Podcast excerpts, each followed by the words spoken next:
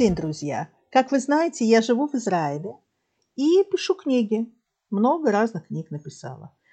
Но у меня также есть еще и еврейские сказки. Это такие современные сказки, притчи, которые я сейчас вам хочу рассказать. Они будут э, с таким еврейско-восточным колоритом, как и все у нас в Израиле. В начале. Мой перевод с английского.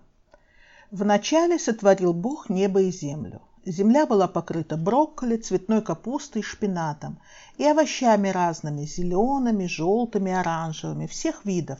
И у Адама с Евой жизнь была долгой и здоровой. И сотворил сатана мороженое, Бен и Джерри и бублики с маслом. И спросил сатана Адама, «Хочешь ли ты отведать жирного сыра с бубликом?»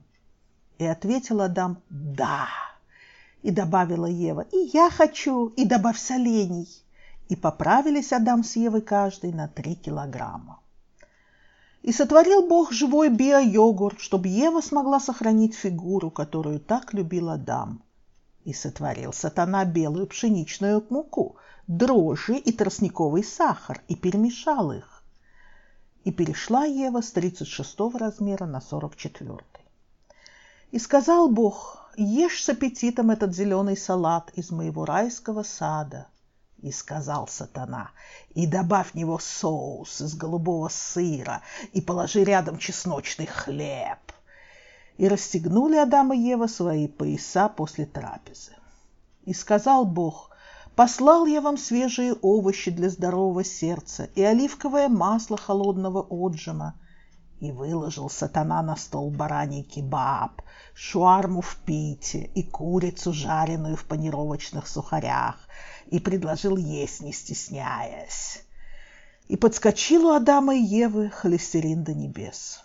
И сотворил Бог картофель, запеченный в духовке без масла, с повышенным содержанием калия и других полезных ингредиентов – и почистил сатана картофель, нарезал его на тоненькие ломтики, пожарил его в глубоком масле и назвал его чипсами и щедро посолил.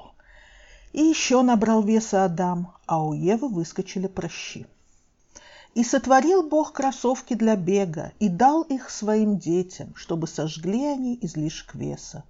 И дал сатана Адаму и Еве кабельное телевидение с пультом дистанционного управления, чтобы не напрягались, если захотят переключить программы.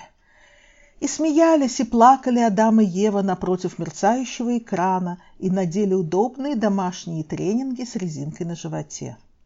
И дал Бог Адаму и Еве постное мясо, диетические продукты, нежирные сосиски, чтобы не набирали они много калорий – и сотворил сатана Макдональдс и чизбургер за пять шекелей. И сказал сатана Адаму, «Ты хочешь чипсы?» «Да», — ответил Адам, — «увеличенную порцию». И получили Адам и Ева инфаркт. И вздохнул Бог и создал операцию по шунтированию сосудов сердца. И усмехнулся сатана, продолжая схватку — и создал Министерство финансов и больничные кассы.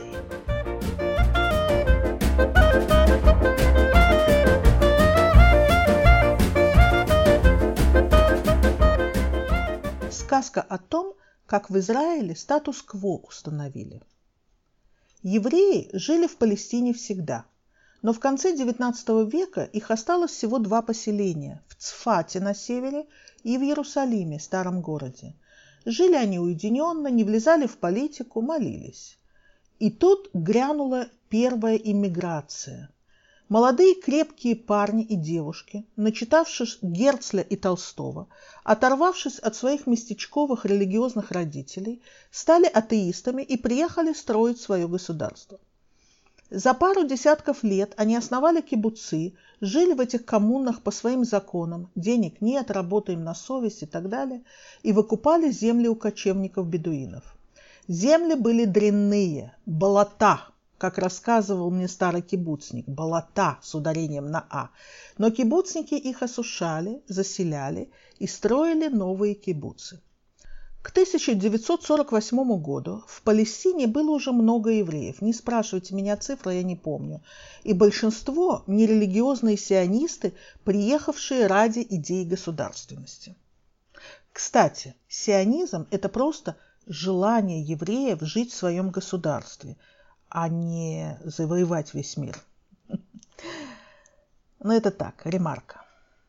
И когда в ООН решили утвердить образование государства Израиль, то встал вопрос, а, собственно говоря, с кем будет разговаривать ассамблея? С крепкими бритыми кибуцниками, похожими на евреев только носами, да и то не всегда. Какие же они евреи, эти социалисты? Не, ассамблея будет говорить с настоящими евреями, похожими на тех, кого видели в гетто Европы, седобородыми старцами, читающими Тору. Напоминаю, чтобы построить государство, дети этих самых евреев отреклись от традиций отцов и уехали из затхлого гетто. А теперь с этими «детьми» в кавычках никто говорить не желает и требует их отцов. Тут кибуцники вспомнили, что в Цфате живут именно такие евреи, которых надо показать ооновским чиновникам.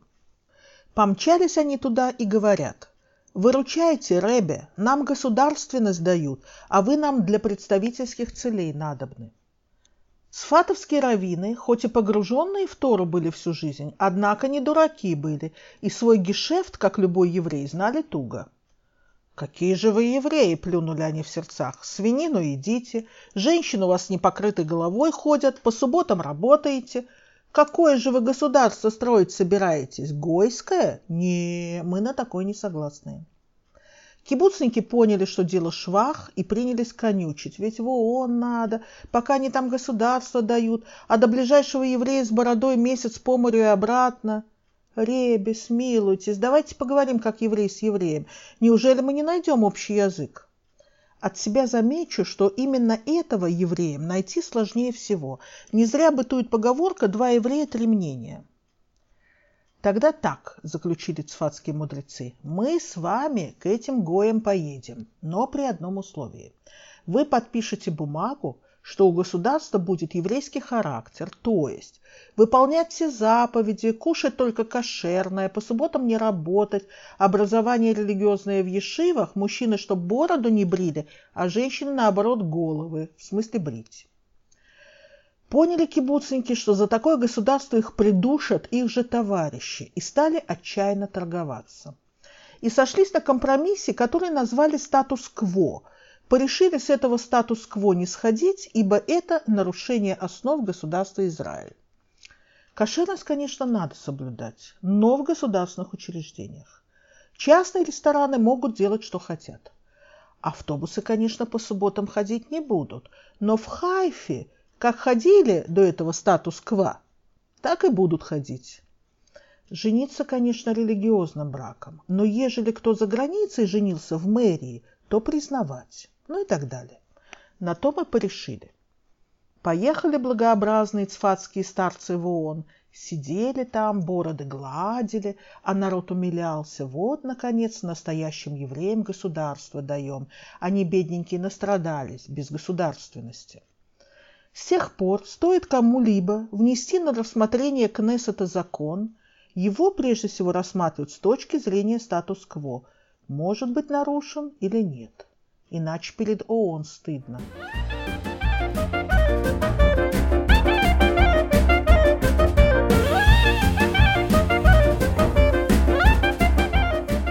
Сказка о будке на пяти сотках. Чего хотят сионисты? Жить отдельно в своем государстве Израиль. Чего хотят антисемиты? Чтобы все евреи наконец-то убрали свой Израиль.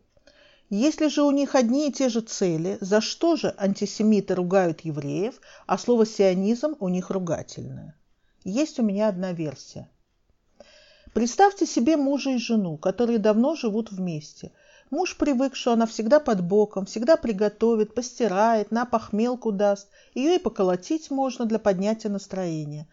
А в сердцах и послать подальше. И послал. Жена собрала немудреный скарб и отвалила подальше от постылого мужа, куда-то в дикие края, в какой-то Ахбарастан, где у нее от бабки Осталось ветхое наследство, будка под пальмовыми листьями и пять соток земли. Издревле там бабка с дедом жили, и их предки, и предки предков, правда, особенного добра не нажили. Жена не дура, привыкла крутиться, побелила будочку, настелила новую крышу, электричество провела, квадратные помидоры выращивает. А тут муженек вспомнил про нее, придя в сознание с тяжелого похмелья. Как? Сама живет и не плачется, а ту ее ребята а вокруг будочки на пятисотках ахбары бродят, облизываются. Как же так? Вон какие хоромы, да и бабенка справная, такую сам Аллах велел восьмой женой под паранжу. А она носом крутит, старшего брата из Атлантиды фотографию на стенку повесила, намекает в смысле. Сказать по правде, братишке-то фиолетово, что с ней каждый день происходит, но в трудную минуту обещал подсобить. Муженьку совсем не втерпешь стало от Жениной наглости и носоворочения. Подбросил он ахбаром деньжат, те маленько забор попортили. Тут Шурин Атлант подсобил, прислал охранную сигнализацию, чтобы вопило, когда ахбары лезут. Что с него взять? Он же в Атлантическом океане, и на том спасибо. Муж ругается, сионистка ее обзывает, хотя она всего-навсего сделала, что он просил, убралась к бабке в пустыню. И опять не Люба. А теперь этот старый хрыч вообще договорился до полного заплетания языка – «Братья Ахбарцы, вы когда в следующий раз полезете к моей вероломной жинке на забор, те дреколья, что я вам послал с Аказии, не используйте, а то мне мировую общественность выслушивать Марокко сплошная. Вам северные чучхены тоже дрекольев послали. Вот их вход и пускайте». Скоро сказка сказывается, да не скоро дело делается. Будет еще продолжение истории любви. Вот только непонятно, с чего бы этот муж желчью исходит – ведь нет ее рядом. Нет и не будет.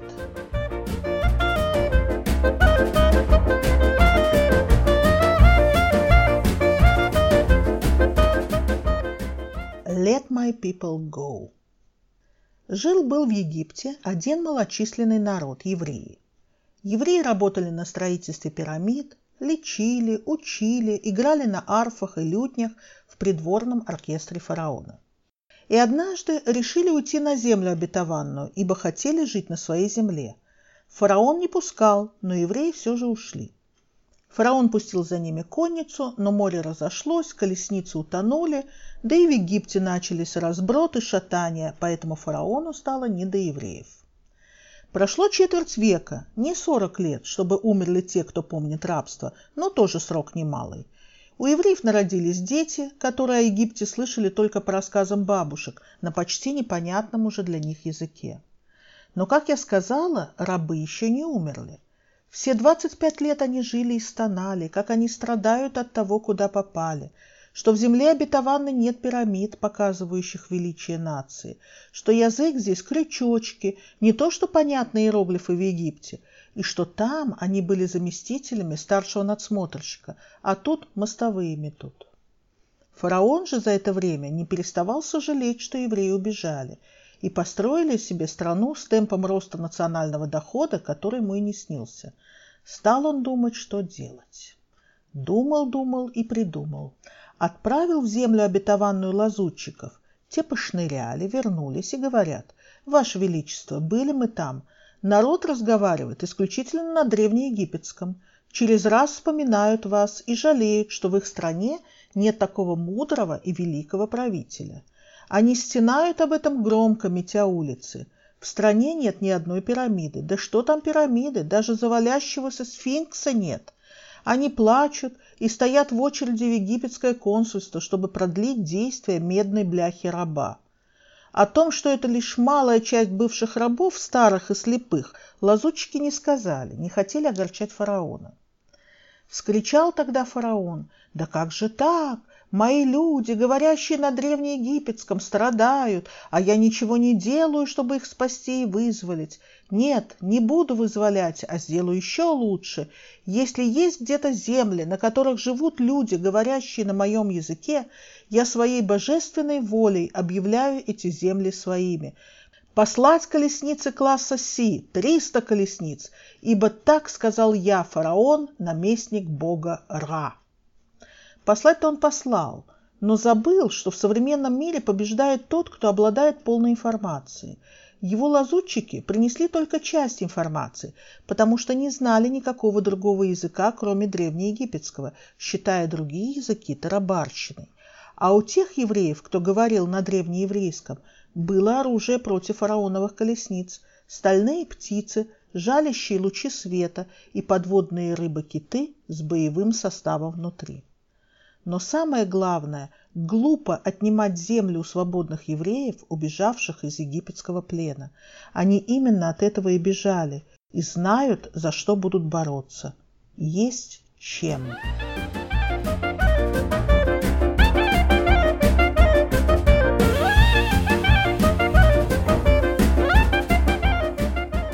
Барбара и олигарх. Сказка для взрослых.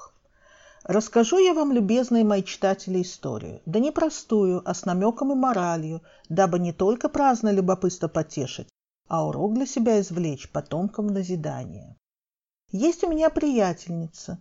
Зовут ее Варенькой. Девушка она себя видная, ладная, кудри до плеч, до ноги от ушей. Работает она менеджером среднего звена.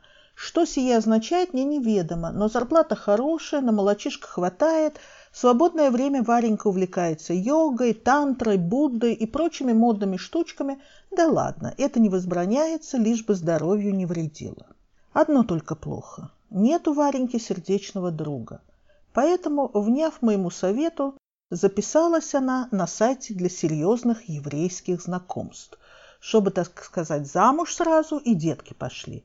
Сайт непростой, а за денежку и немалую. Девушка она обстоятельная, на разные бесплатные помойки, где куча разного сброда топчется и отсосать предлагает, заглядывать не собирается. А там я пообещала ей публику солидную и без глупости в голове. Варенька называлась Барбарой, чтобы, значит, под псевдонимом быть, это сейчас так модно, написала, что хочет только серьезную цель в жизни и села ждать у компьютера.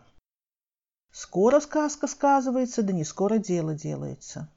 Дождалась Барбара, я уж так буду ее называть, чтобы путаницы не было, письма.